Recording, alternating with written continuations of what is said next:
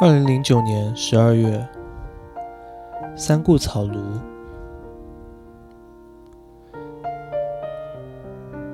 经过三天两夜的火车之旅，绕过两千公里，我第三次回到阿玛的身边，再次背着背包，走在那眺望整条 Backwaters 的大桥上，我内心雀跃的欢呼：“我回来了！”感觉就像回到家一样温暖。除了能见到阿玛，最重要的是能再见到一班 Ashram 的朋友。尽管被他们取笑我三顾草庐，我们仍是很高兴地相拥着。一个月内三进两出这个 Ashram，我实在没有理由再不相信阿玛就是我的 Guru，而我也渴望留在这个温暖的大家庭中。本来我还要再离开阿玛一次，飞到北印的圣地 Bujgaya，但经历这一切后，我心知自己已离不开阿玛，也明白在他身上能找寻到有我追寻的东西，便决心把早已购买的机票退款。原来经过这一轮试炼后，我的追寻真我之旅才正式开始。这次回来，虽然如常进行 Ashram 的每日流程，早上 Akana、Siva 听到 dashan、Benjans 等，但我心态却完全不同了。由最初一个路过以蜻蜓点水式尝试 Ashram 生活的背包客，变成了一个全心全意的 Ama Devotee。我的第一个转变。就是到 Ashram 的二手店买了一些白色的衣服和纱丽。穿白色是一件很自然的事，没有人怂恿，也没有人强迫。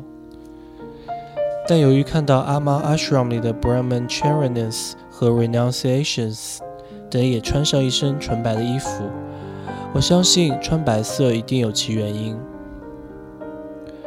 后来我便发现，相对于穿着色彩斑斓的衣服，穿的简单朴素一点，有助于让自己明白皮相的虚无及降低自己的 ego。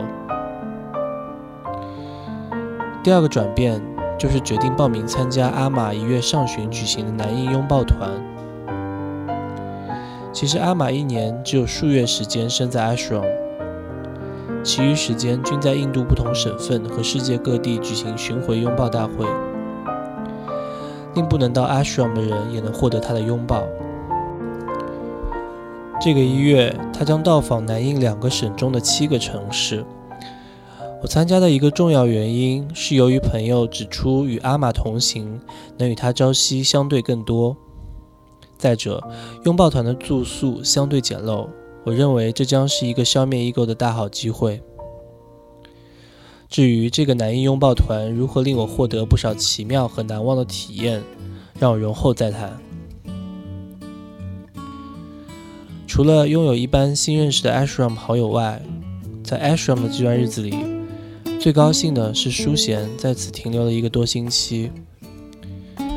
我们就如开龙雀般日夜长谈。这段时间与他说的广东话，应该叫我过去一年所说的总和还要多。我们甚至可能用广东话大声在公共场所说秘密，又或明目张胆地在一级朋友面前议论他们，实在畅快无比。更欣慰的当然是他与阿玛获得感应。我知道这并非必然。看到多少过客，就像当初的我一样，把 Ashram 当做主题公园，生活了数天后便离开，从此再没回头。因此，能与挚友共同分享 Ashram 的点滴，与阿玛互动的喜悦及众多难忘的体验，实在是至高无上的恩典。某天，我们走出 Ashram，徒步于黄昏的 bank waters 岸边，赏树、拾花、说笑。这里虽不是什么惊天动地的知名景点，我们却其乐无比。谈及众多过去、现在与未来的事，其中的一番对话，我至今仍言犹在耳。由于我是记者出身，一直以来也打算用笔记下这趟旅程的点滴，以真实经历启发人去发掘生命的无限可能性。身边多少朋友想如我般放下香港的一切去寻找生命的真谛，但却碍于种种社会、家庭和朋友间的压力或枷锁而打消念头。我知道他们需要的只是一根火柴。若我能于适当的时机燃起他们的原动力，他们也许就能过一种完全不同的人生。可是我却有着人类的劣根性，懒惰。特别是当每日忙于乘火车、找旅社、看景点、认识新朋友之际，写作一事变成了次要。而淑贤正是于这个 Bank Waters 的美丽黄昏闪耀之下，点醒了我。写作是你的天赋，别浪费它。当下我灵光一闪，对的，要善用自己的才能去启发更多人，那才不枉生命赐我这一双手。奇异的是，有了这个念头后，身边的人与事似乎也在回应着我。当我跟一级朋友 Marco 聊天时，他告诉我自己写一本有关于心路历程的书，更叫我要执笔写作。并且要坚持不懈地写下去，才会有理想的结果。我一生起买一本记事本的念头，好让自己每天记下在 Ashram 中学习过程与反思。当时我并没有向任何人提及这个想法，怎料随即一位 Ashram 好友在这时送了一本阿玛的日记本给我。种种迹象显示，如果我再不坐言起行，恐怕会辜负身边的人的苦心。所有事情的发生也有其巧妙的安排。当下看似偶然，因为我们犹如一只在花盆里迷路的蚂蚁。可是事后回看，虽像错综复杂的事情，其实早经过精心策划，就如从人类的双眼看那迷路的蚂蚁般一清二楚。由于 Ashram 里聚集的众多能人异士，为了对他人做出贡献，他们均会拨出时间开办不同的课程，供住客和访客报读，而学费所得将拨捐阿玛旗下的慈善团体。通过与各种肤色人的朝夕相处，我意识到最强大且对日常生活最具影响力的，就是要常怀感恩之心。当你心怀感恩。没有把自己所拥有的视作理所当然时，自然会感到开心、平和、快乐，亦随之畅通无阻地通过你一言一行发挥出来。应用在生活之上，只要你时常心怀感恩之情，那即使处于逆境，你也能看到光明，而非困难的一面。这样，生命自然让你感受其无止境的丰盛。我总是感谢路上带给我宝贵经验和回忆的人与事，因为我知道一切事情的发生并非偶然，而我亦能从中获益良多。因此，我的旅途也一直十分顺利，好人好事也总是不断发生。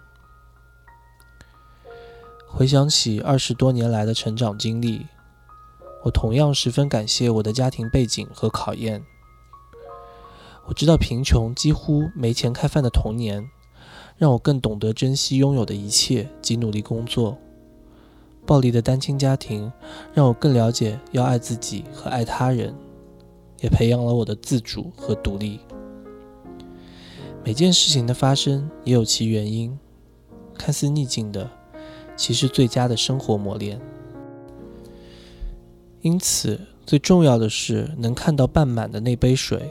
而非半空，抖擞精神，努力面对困难。